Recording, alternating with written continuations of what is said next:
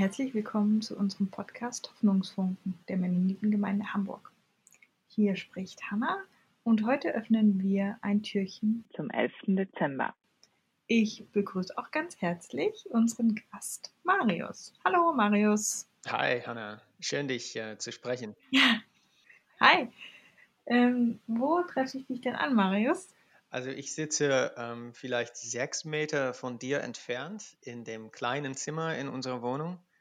Äh, dieses Zimmer wird eines Tages das Kinderzimmer werden, aber ähm, weil diese Aufnahmesoftware offenbar am besten funktioniert, wenn man nicht am gleichen Ort ist, musste ich hier hingehen, um äh, jetzt mit dir diese Aufnahmen zu machen, während du zwei Türe weiter sitzt in der gleichen Wohnung. Ja. ja, ist einfach besser, wenn wir in zwei unterschiedliche Mikros sprechen. Es hat bestimmt nur technische Gründe. Genau. Du einfach mal eine Ausrede wolltest, dich in mein kleines Zimmer zu schicken. Nur technische Gründe. Naja, okay. Das Geheimnis einer gelungenen Ehe ist die Begrenzung der Interaktion. Ja, genau. Daran halten wir uns auch. Also, jeder Gast von uns kriegt auch eine Frage. Und zwar, was war denn dein schönstes Erlebnis dieses Jahr?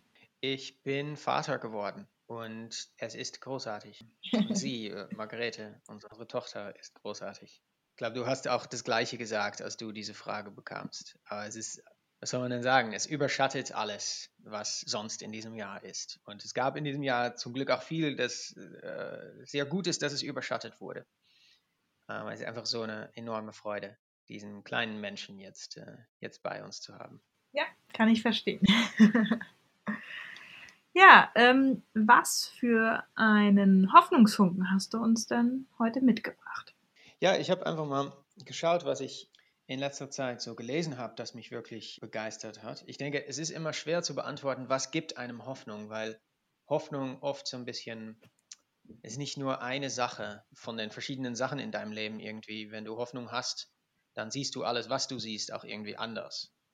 Ähm, also ich finde es immer, ich fand das eine schwierige Frage, so was, welche eine Sache, aber ich habe ein Buch gelesen ähm, von Ernst Bloch, einem äh, Philosophen, über Thomas Münzer. Und Thomas Münzer war eben ja, gehörte so quasi zur Täuferbewegung, aus der auch wir Mennoniten hervorkommen, und hat sich verbündet mit, den, ähm, mit dem Bauernaufstand oder dem, dem Bauernkrieg. Und das ist eigentlich eine sehr traurige Geschichte, es ist der größte Aufstand, ähm, der größte Volksaufstand in der westlichen Geschichte vor der Französischen Revolution und wurde brutal niedergeschlagen von den, den Adlichen und den Machthaber. Da, und dafür hatten sie eigentlich ganz normale Wünsche. Sie wollten einfach genug zu essen haben, nicht ausgebeutet werden, vielleicht auch selber ihr Land besitzen, auf dem sie arbeiten. Also eigentlich ganz normale Sachen und ähm, das ist eigentlich eine große Tragik.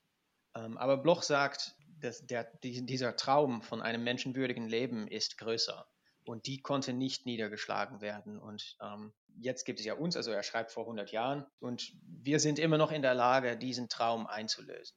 Und er hat äh, gemeint, vielleicht macht das die russische Revolution. Ich denke, ich sehe das ein bisschen anders, aber wir sind jetzt auch 100 Jahre später. Aber ich finde es ein Gedanke, der mir irgendwie Hoffnung gibt, so diese Idee, dass die Geschichte größer ist als der Moment, in dem wir jetzt sind. Und alles, was jetzt schlecht ist oder schwierig ist oder wütend macht oder frustrierend ist. Darüber ist das letzte Wort noch nicht gesagt. Und wenn wir es nicht hinkriegen, dann kriegt es vielleicht die nächste Generation, aber auch wir sind auch in der Lage, Träume einzulösen, die äh, in vergangenen Generationen äh, keine Realität werden konnten. Und irgendwie, ich finde es schwer zu sagen, warum, aber irgendwie so diesen großen Blick zu haben, dass wir Teil sind von einer großen menschlichen Geschichte, das gibt mir irgendwie Hoffnung.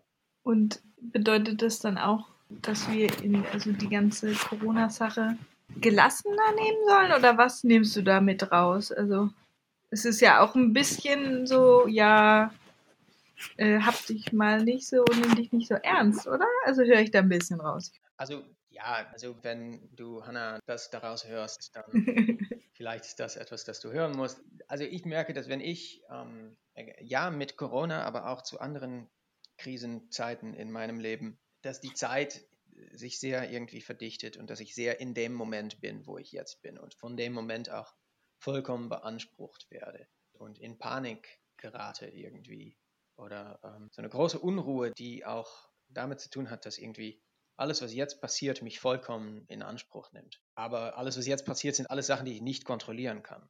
Und ich denke, äh, ja, diesen Blickwechsel oder irgendwie da mal einen Moment einfach mich da rauszunehmen und zu denken, ja, es wird auch eine Zukunft geben, diese Zeit wird irgendwann auch wieder vorbei sein und dann wird es auch wieder Freude und Glück äh, geben. Das lässt mich vielleicht auch sehen, wie es jetzt auch Freude und Glück gibt, trotz alledem. Also ich will jetzt kein, keineswegs anderen Leuten sagen, dass sie sich nicht so wichtig nehmen soll, sollen, aber ich soll mich jedenfalls manchmal nicht so wichtig nehmen. Und verbindest du das auch irgendwie mit deinem Glauben an Gott oder wie machst du das? Wie kommt das zusammen? Ja, also es ist nicht so eine Frage von, wie, wie, wie verbinde ich Themen zu meinem Glauben in Gott. Es ist, mein Glaube an Gott ist überall und ist die Linse, durch die ich überhaupt alles sehe. Aber ja, klar, also ich habe da jetzt keine fixe Antwort, Hanna. Sorry. Also ich denke, natürlich ist es leicht dann zu denken, ah ja, Gott wird, irgendwann wird Gott sein Versprechen auch äh, einlösen, auch wenn er es wenn jetzt nicht tut. Das ist natürlich schon, schon ein Aspekt. Aber ich denke auch der Aspekt, dass halt Gottes Treue größer ist, als dass ich ihm jetzt in diesem Moment übersehen kann und dass dort Gott treu gewesen ist zu Menschen in ganz anderen Lebenssituationen als, als die meine und auch treu sein wird zu Menschen in ganz anderen Lebenssituationen als, als und anderen Zeiten als jetzt ähm, dass diese Treue genauso den, diesen längeren Blick einnimmt. Ja, das gehört da irgendwie schon da rein. Ja, diese Frage hättest du hättest mir wirklich vorher mal die Fragen geben können, Hanna, dann hätte ich mich äh, vorbereiten können. Nee, nee, das, die ist mir spontan gekommen. Sorry, das war eine spontane Frage, die ich mir gestellt habe. Vielleicht nehmen wir äh, im späteren Verlauf des Dezembers nochmal eine Folge auf und dann hast du für uns eine Antwort. Jetzt kriege ich eine zweite Chance. Das ist ja auch irgendwie sehr, sehr tiefsinnig. Vielleicht könnt ihr es so schneiden, dass noch was Sinnvolles rauskommt. Ich glaube, jeder kann da was mitnehmen. Ja, ähm, möchtest du noch was zum Abschluss sagen? Oder? Ja, das war's schon. Ja.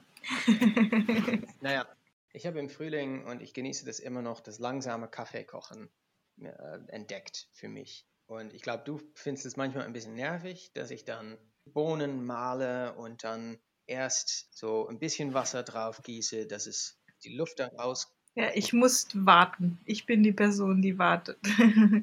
du musst dann warten, bis der Kaffee fertig ist, aber ich finde es einfach, es ist fast wie so ein, wie so ein Ritual, dass ich, dass ich morgens aufstehe und, und nicht sofort auf mein Handy gucke was ich natürlich irgendwie äh, trotzdem mache. Aber jedenfalls nicht sofort, sondern erst so, so mal zehn Minuten in Ruhe Kaffeebohnen mahlen und langsam Kaffee machen. Mhm. Ich, weiß nicht, ob der Kaffee jetzt besser schmeckt, als den wir vorher getrunken haben, ähm, aber es ist irgendwie so, eine, so ein schöner Moment, ja. der jeden Tag, jeden Tag gleich ist. Mir hilft so ein bisschen die Langsamkeit äh, zu entdecken in der Mitte von all diesem, was ich vorher sagte, so diesem in Anspruch genommen werden von was jetzt in der Zeitung steht und was heute irgendwie die Corona-Fallzahlen sind oder so. So eine langsame Ebene im Leben zu haben. Ist auch ein gutes Ritual. Ja, irgendwie. Und man kann auch ganz gut beten beim Kaffeekochen. Das ist auch äh, ein ganz schöner Anfang des Tages. Ich habe mir schon öfters vorgenommen, wir haben damals, als wir, als wir uns noch nicht so lange kannten, haben wir ja mal so diese Tageszeitgebeten zusammen gemacht. Mhm. Weißt du noch? Aus diesem Buch, mhm. ähm, amerikanisches mennonitisches äh, Gebetsbuch. Ja, ich weiß welches Buch, ja. Das haben wir eine Weile so gemacht, aber es hat irgendwie nicht, hat irgendwie nicht gehalten, weil ja, das war doch nicht so unsere Form oder so. Aber so dieses, dieses Gott am Anfang des Tages beim Kochen vom Kaffee mal, mal einzuladen, auch, auch diesen Tag mit mir zu beginnen, oder ich mit ihm, ähm, das tut gut. Das ist schön. Hm. Und äh, bittest du Gott dann um Energie und dann trinkst du den Kaffee und schwupps. ja, Gott, Gott wirkt durch den Kaffee. Also ich habe ja vor ein paar Wochen, vor ein paar Monaten, ja, letzten Monat habe ich gepredigt, dass Gott eben auch durch Smartphone und durch YouTube wirken kann. Ja dass diese Sachen ihn nicht aufhalten. Nee, ähm, nee, also, Nein. also ganz, ganz, ganz oft sind, ist in meinen Gebete einfach, einfach danken für was gewesen ist und um, um Mut bitten für was kommt oder um Weisheit. Ja.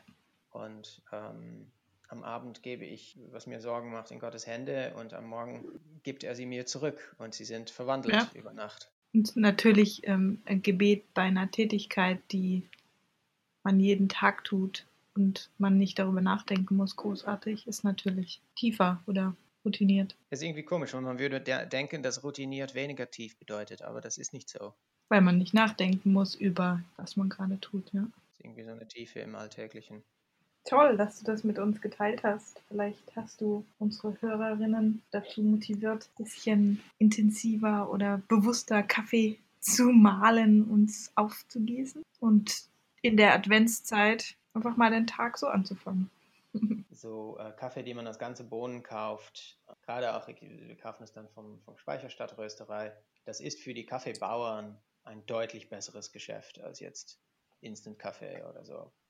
Ähm, also es ist ja nicht nur für mich oder so. Ich finde es auch schön, dann irgendwie so das zu merken, haben Menschen haben, haben Liebe und Mühe da reingesteckt, das, diese Bohnen zu machen und da will ich auch Liebe und Mühe reinstecken, dass es dann zum Getränk wird. Ja.